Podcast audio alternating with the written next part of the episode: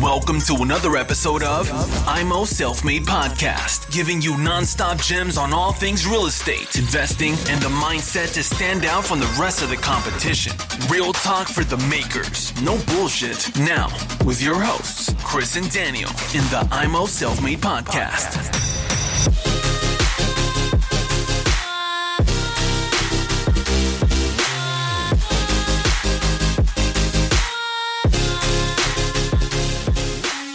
Ähm, ich habe bisher noch nicht mit äh, Vermittlern gearbeitet. Ähm, ich wollte das, äh, also oder wir haben es auf dem Schirm, das mal auch auszuprobieren.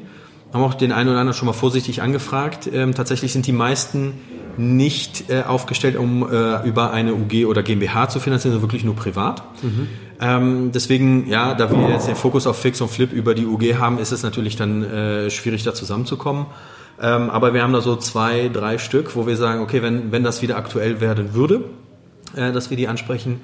Und wir haben tatsächlich auch genau eine Bank, äh, wo wir ganz konkret ähm, auch, die macht auch nur privat. Wenn das äh, akut wird, würden wir die auch mal mit an den Tisch holen. So, und dann auch wirklich mal vergleichen. Also Ziel ist für uns halt ähm, natürlich die gute Beziehung mit unserer Hausbank, das ist ganz klar aber sich natürlich auch nicht komplett abhängig machen, sondern auch ein bisschen, ja, auch da wieder flexibel bleiben. Ähm, bisher, wie gesagt, äh, nur Banken. Ähm, ja, und auch die könnten wir jetzt noch, wie gesagt, ein bisschen ausweiten. Ja, super, okay. Nee, das ist immer so ein Thema, arbeitest mit Banken, arbeitest mit Finanzierungsvermittlern. Ich mache eine gesunde Mischung draus. Ich habe kon gute Kontakte zu Banken, ich habe gute ja. Kontakte zu Finanzierungsvermittlern. Ich fokussiere mich aber auf einen Finanzierungsvermittler, nicht auf mehrere, weil das bringt meistens mehr Arbeit als die Sache unterm Strich wert ist. Und du hast halt Flexibilität. Ja, genau. du hast definitiv die Flexibilität. Ja. Ähm, was waren jetzt bei den letzten Projekten so ein, Fehler, der dir entstanden ist, beziehungsweise ein Risiko, mhm. wo du sagst, oh, das war heiß? Mhm. Also ähm, tatsächlich das letzte Fix- und Flip-Objekt, ähm, was wir jetzt vor kurzem verkauft haben, auch wirklich gut verkauft haben, muss man sagen. Also haben wir echt unser Kriterium weit übertroffen. Aber das war im Zuge der Sanierung echt ein, eine äh, wirklich Kopfschmerzen. Ja? Ähm, und zwar waren das die Leitungen, Wasserleitungen. Wasserleitungen. Mm. Wir haben da, wir arbeiten mit einer Firma zusammen, ähm, die, die macht das ganz ordentlich. Aber an der Stelle haben wir gemerkt, dass die an ihre Grenzen gestoßen ist und ähm, haben da einfach festgestellt, dass wir erst recht, wenn wir das jetzt skalieren wollen, fast nur nicht mehr privat und ab und zu, sondern ja nur noch über die Firma und wie gesagt möglichst viel machen wollen, dass wir uns da auch ein bisschen professioneller, sage ich mal, aufstellen müssen. Also wir haben jetzt nicht irgendwie äh, schwarz gemacht und auch nicht irgendwie, äh, ja, was weiß ich, so, so dahergerotzt. Es war schon alles ordentlich. Aber wir haben uns wirklich einen äh, Profi reingeholt, ähm, auch Teil des, des Handwerkerteams sozusagen jetzt mittlerweile, separate Firma dem wir äh, sehr eng zusammenarbeiten, auch ein super cooler Typ und ähm, beziehungsweise seine Firma. Und ähm, den haben wir dann äh, mittendrin dann äh, reingeholt und der hat das dann in relativ kurzer Zeit gefixt und unsere größten Kopfschmerzen zumindest behoben. Und äh, das ist etwas, wo ich sage, naja, hätte man das von vornherein gemacht, äh, klar, er, er kostet mehr als sozusagen unser Standard bisher, aber es wäre schneller gewesen, weil die Baustelle hat sich länger gezogen als gedacht ich habe keine Kopfschmerzen, ja, ich habe keinen Ärger. Und vor allem, das ist für uns jetzt immer wichtiger ein Thema, naja, ich will dann nicht in die Gewährleistung gehen. Ja? Beziehungsweise wenn ich sie nehme, dann will ich sie natürlich mit einem kompetenten Partner irgendwie abwickeln, nämlich dann genau ihm. Das wäre bei der ersten Firma nur schwer möglich gewesen. Wir hatten diesen Fall jetzt noch nicht, aber das ist reine Risikoprävention. Ja? Wenn irgendwann mal was passiert, dann will ich auch sicher sein, dass ich so aufgestellt bin mit meinem Team, dass ich das dann auch ab, äh, abfedern kann. Und es war, was heißt größter Fehler? Wir hätten es wir auf jeden Fall schneller, Besser mit weniger machen. Kopfschmerzen machen können. Aber ähm, das ist Erfahrung. Die das sind Erfahrung, genau. Die musst du mitmachen. Wir waren nur so glücklich, dass wir das, äh, die Wohnung so gut verkauft haben, dass uns sozusagen die, die Kopfschmerzen bezahlt wurden. Ja? Äh, das haben wir so ein bisschen äh, Schmerzensgeld, haben wir es genannt. Aber das ist wirklich eine Erfahrung. Wir stellen uns jetzt genauso auf und tatsächlich, er macht jetzt die Hydraulik in jeder Wohnung, die wir jetzt anfassen das ist halt einfach unser Werdegang, unsere Learning Curve sozusagen. Ja, nicht umsonst sagen die ganzen Profis, bau dir ein Immobilienteam auf. Gell? Absolut. Also wie gesagt, wir, das kann ich nur so bestätigen aus meiner Erfahrung. Wir haben angefangen mit einem kleinen Kern Sanierung. Da hatten wir von vornherein einen Partner, mit dem arbeiten wir wie gesagt immer noch zusammen. Jetzt haben wir den ergänzt um, um diesen. Wir haben äh, einen Makler, der, die, der den Verkauf macht und da dazwischen macht eine Stagerin ähm, das Staging. Also mit allen haben wir jetzt länger schon zusammengearbeitet, mhm. immer wieder. Und das ist auch mittlerweile schon ein eingespieltes Team, auch untereinander. Ja. Cool. Sehr wichtig. Was war eigentlich gerade bei den Wasserleitungen dort das technische Problem? Also war das hinter einer Wand? Mhm. Wo, wo, wo, wo, war das Problem? Das Problem war, äh, das Haus war immer aus den 70ern und ähm, ja, man hat tatsächlich auch irgendwie Erfahrungswerte, ne, welches Material wurde da verbaut und so weiter. Da wurde irgendwann mal, wurden Teile der Leitungen durch Kunststoffleitungen ersetzt. Und was ist dann passiert? Dann hast du äh, mit dem Metalldetektor die dann nicht mehr in der Wand aufgespürt und plötzlich hast du da ein Loch reingebohrt. So. Und dann ist das immer weiter aufgeplatzt tatsächlich und das musste dann einmal komplett ausgetauscht werden. Ähm, obwohl eben der Handwerker es versucht hat, sozusagen erstmal nur zu, zu, zu fixen, zu, zu, zu, wie nennt man das denn, zu flicken, sage ich mal. Ähm, jetzt nicht mit Tape, sondern schon ordentlich, ja, aber jetzt nicht direkt das ganze Ding austauschen. Letztendlich mussten wir das machen, weil es dann an der nächsten Stelle aufgeplatzt ist, ja, dann an der nächsten und so weiter. Ja. Und ähm, das hat auch dazu geführt, warum das auch unter anderem so lang gedauert hat. Ja. Mhm. Und ähm, das ist etwas, ähm, ja, äh, kann man das beim nächsten Mal, ähm, wie soll ich sagen, ausschließen? Wahrscheinlich nicht. Aber ich habe das Gefühl, dass wir jetzt eben, wie gesagt, mit, der, mit dem, ich sag mal, Profi ähm, da besser aufgestellt sind, solche Sachen A zu entdecken, aber B auch zu, zu meistern. Äh, direktes Beispiel ist, äh, in den zwei Wohnungen, die wir aktuell sanieren in Hilden, haben wir festgestellt, dass die Steigleitungen sowas von zu sind. Also das, äh, ich habe die mir von innen ein Stück weit auf, äh, als das auf, auf angeschaut. Also es ist ekelhaft, ja. Da, da willst du nicht reingucken. Ähm, ja, und dann äh, hat sich herausgestellt, naja, wenn Wohnungen saniert werden, da gab es irgendwann mal äh, die Verabschiedung, äh, einen Beschluss, dass auch die Steigleitungen äh, saniert werden müssen. Wo ich erstmal ein bisschen geschluckt habe, ich dachte, oh, ja, äh, Riesenkostenpunkt. War tatsächlich kein Thema, äh, geht über die Rücklage, das ist okay. Aber es natürlich muss gemacht werden, muss ordentlich gemacht werden. Da gibt's dann auch äh, Verordnungen mit Brandschutz, wie das äh, abgedichtet werden muss. Also das muss schon ordentlich sein. Und das ist etwas, das hätten wir, das können wir nur machen. Und es ist tatsächlich, ich bin da relativ entspannt, weil wir jetzt eben, wie gesagt, diesen zweiten, diese zweite Firma am Start haben, äh, für die das kein Problem ist. Ja? Und ähm, das Gute ist, die kümmern sich ähm, sowohl um äh, äh, Abschlüsse mit äh, nach Absprachen mit der Verwaltung, als auch mit den sozusagen Subunternehmern, die das dann auch nochmal machen müssen. Ähm, von daher, das ist echt gut mit, so wie wir vorher aufgestellt waren, hätten wir es gar nicht machen können. Von daher, an der Stelle profitieren wir sozusagen schon von dem Entschluss, um so mhm. aufzustellen. Ja. Mhm, sehr gut. Cool. Ja, Steigleitung, schönes Thema. Steigleitung. Hatte ich auch gehabt. Wasserschäden sind auch schöne Themen, haben wir auch ja. jetzt gerade. ja, passiert.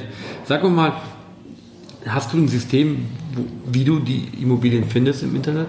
Also ich, das, was ich jetzt verstanden habe, waren fast alle deine Immobilien on-market, also ja. online bei Immobilien Scout. Ja. Hast du ein System, wonach du guckst? Also ähm, wir auch da testen wir immer mehr Sachen aus, aber ich muss sagen, ähm, der, wenn man ihn so nennen will, äh, Off-Market-Kanal, der für uns am besten funktioniert, ist tatsächlich das Netzwerk.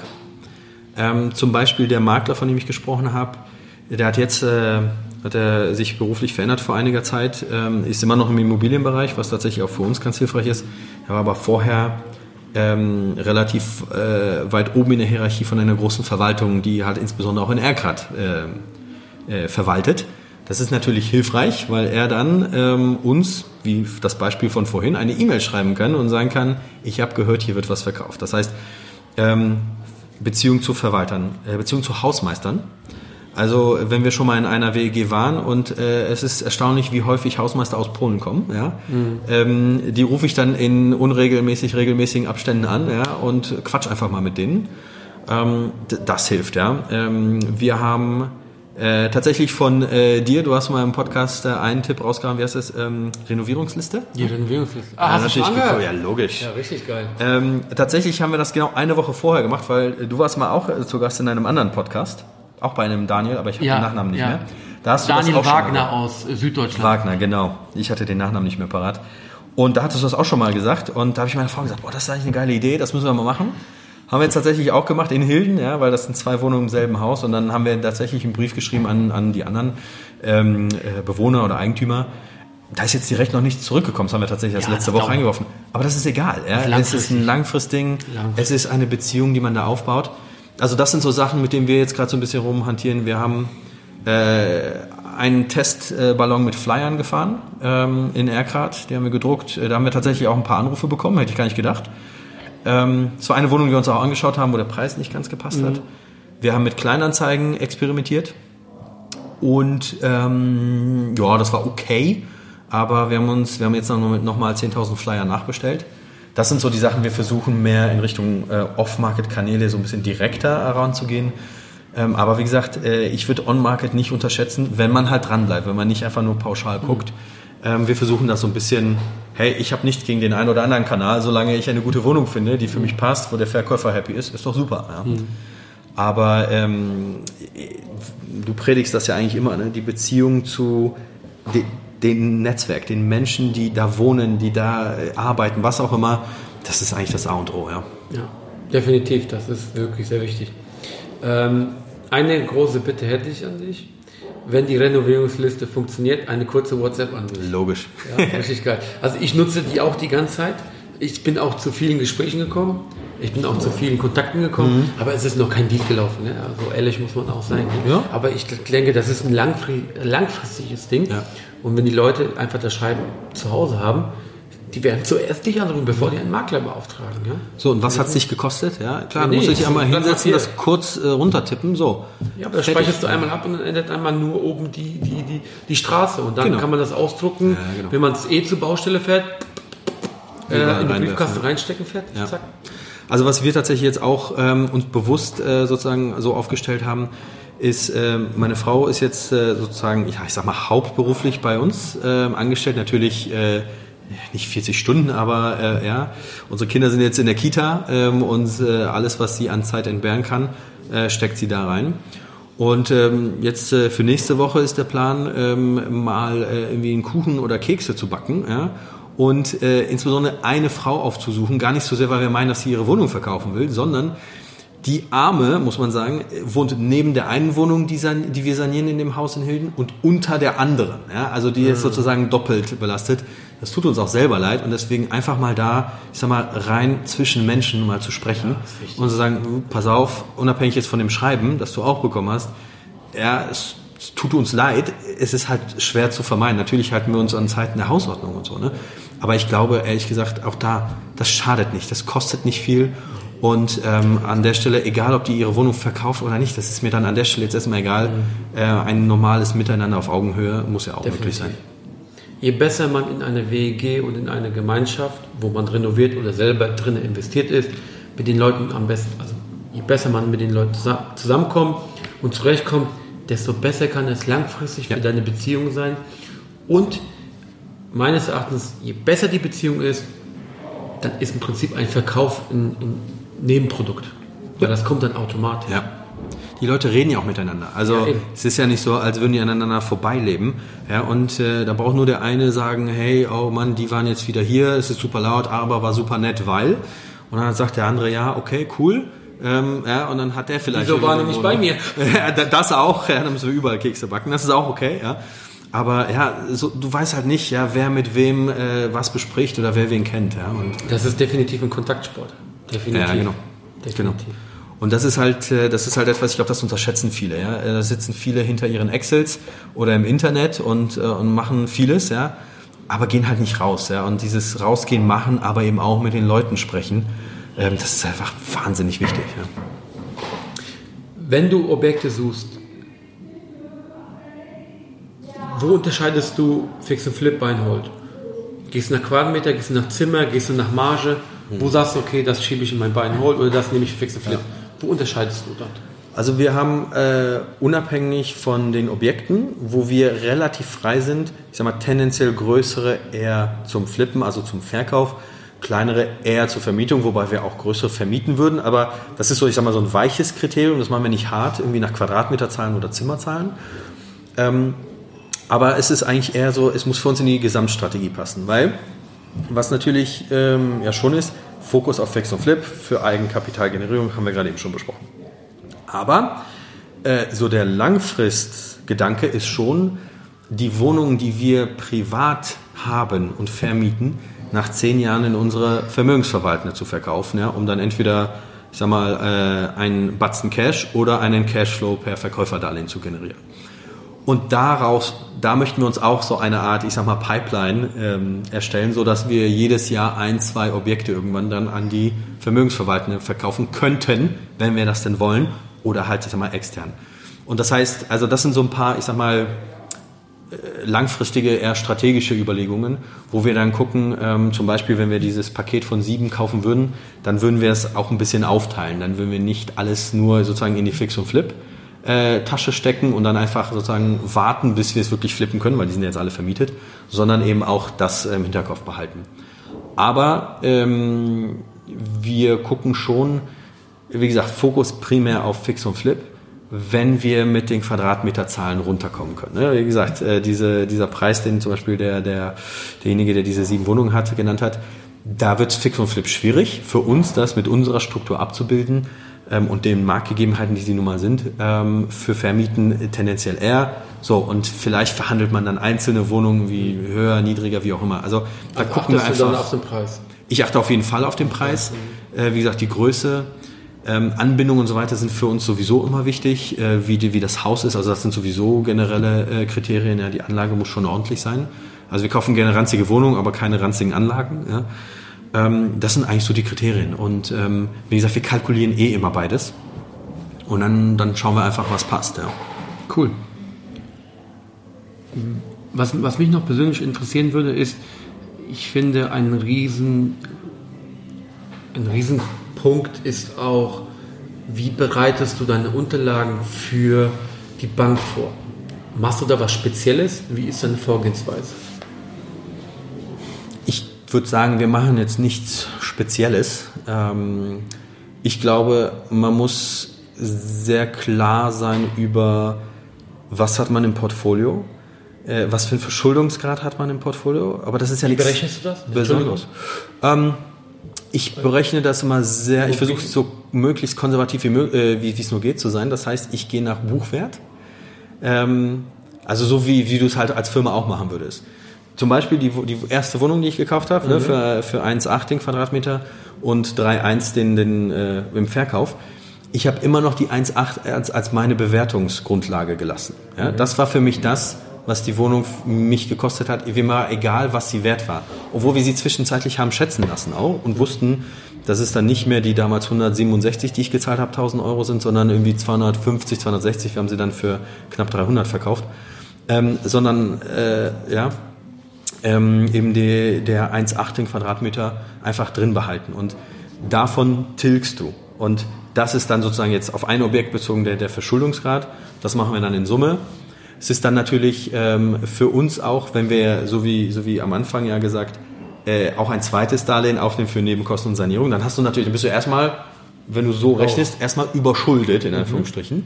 Aber das versuchen wir dann schon im Gesamtportfolio dann so auszubalancieren. Deswegen meinte ich auch, wir wollten nicht, weil das wäre noch ein paar Mal gegangen, ja, aber das wollten wir dann halt nicht mehr. weil irgendwann ist Deswegen Schluss. irgendwann ist Schluss und vor allem irgendwann ja, ist also Schluss von der Bank, weil die Bank dann sagt, okay, ist dicht, aber auch für mein eigenes Sicherheitsempfinden und ich möchte mich eben nicht von einer Bank abhängig machen, ist das dann irgendwann eine Grenze, wo ich sage, nee, das möchte ich nicht. Das heißt, in Summe gucke ich, dass ich dann günstig einkaufe, dann eben aufwerte, wo ich sozusagen im Hinterkopf habe, okay, ich weiß, dass ich es für mehr verkaufen könnte. Ich lasse trotzdem noch den unteren Wert, äh, den Einkaufswert und ähm, gucke, dass ich dann, ich sag mal, ordentlich tilge. Das ist dann so der Verschuldungsrat. Du sagst tilgen ordentlich. Was heißt das für dich im Prozentsatz? Oder was heißt das? Also 3%, jetzt 3%? bei Buy and Hold, ne, bei Fix und Flip, da, ist, äh, da verhandeln wir immer tilgungsfreie Darlehen, ähm, weil das einfach äh, ja, Keinen Sinn macht. Keinen Sinn macht. ähm, wir sind eigentlich immer zwischen 2 und 3 Prozent unterwegs Okay. bei Buy and Hold. Ähm, wir haben es auch einmal äh, mit, der, mit, der, äh, mit dem Einzimmer-Apartment mit 1 Prozent äh, mal versucht, auch da wieder, um das auch auszutesten. Wir, wir sind eigentlich kontinuierlich am Testen, ja? verschiedene Aspekte. Und ich muss sagen, im Nachgang ähm, hätte ich das wahrscheinlich nicht nochmal so gemacht. Ja? Ähm, oder hätte es damals anders gemacht. Wir haben es seitdem auch nicht nochmal so gemacht. Es Da ist, tilgt man ja kaum was bei 1%. das ist es ja. ja. Und wie gesagt, ich bin jetzt auch nicht der Extremverfechter von Themen. Ich, ich finde, das macht schon Sinn, das ein Stück weit zu strecken. Für mich ist die Grenze so bei ja, 2 bis 3 Prozent, äh, wahrscheinlich eher so ja, um die 2, 2,5, wo ich sage, okay, da fühle ich mich wohl, da merke ich, da, da geht die, Schuld ähm, die, die Restschuld runter.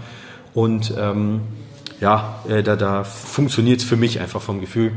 Vielleicht, was ich anders machen würde, übrigens bei der Finanzierung noch, ähm, ich würde auf kürzere Laufzeiten gehen. Also ich, äh, da folge ich dem Philipp Sharp, der das in seinem fünf. Buch ähm, sehr stark propagiert, auf fünf Jahre zu gehen. Das würde ich jetzt äh, bei den nächsten beiden Holz wahrscheinlich auch so machen.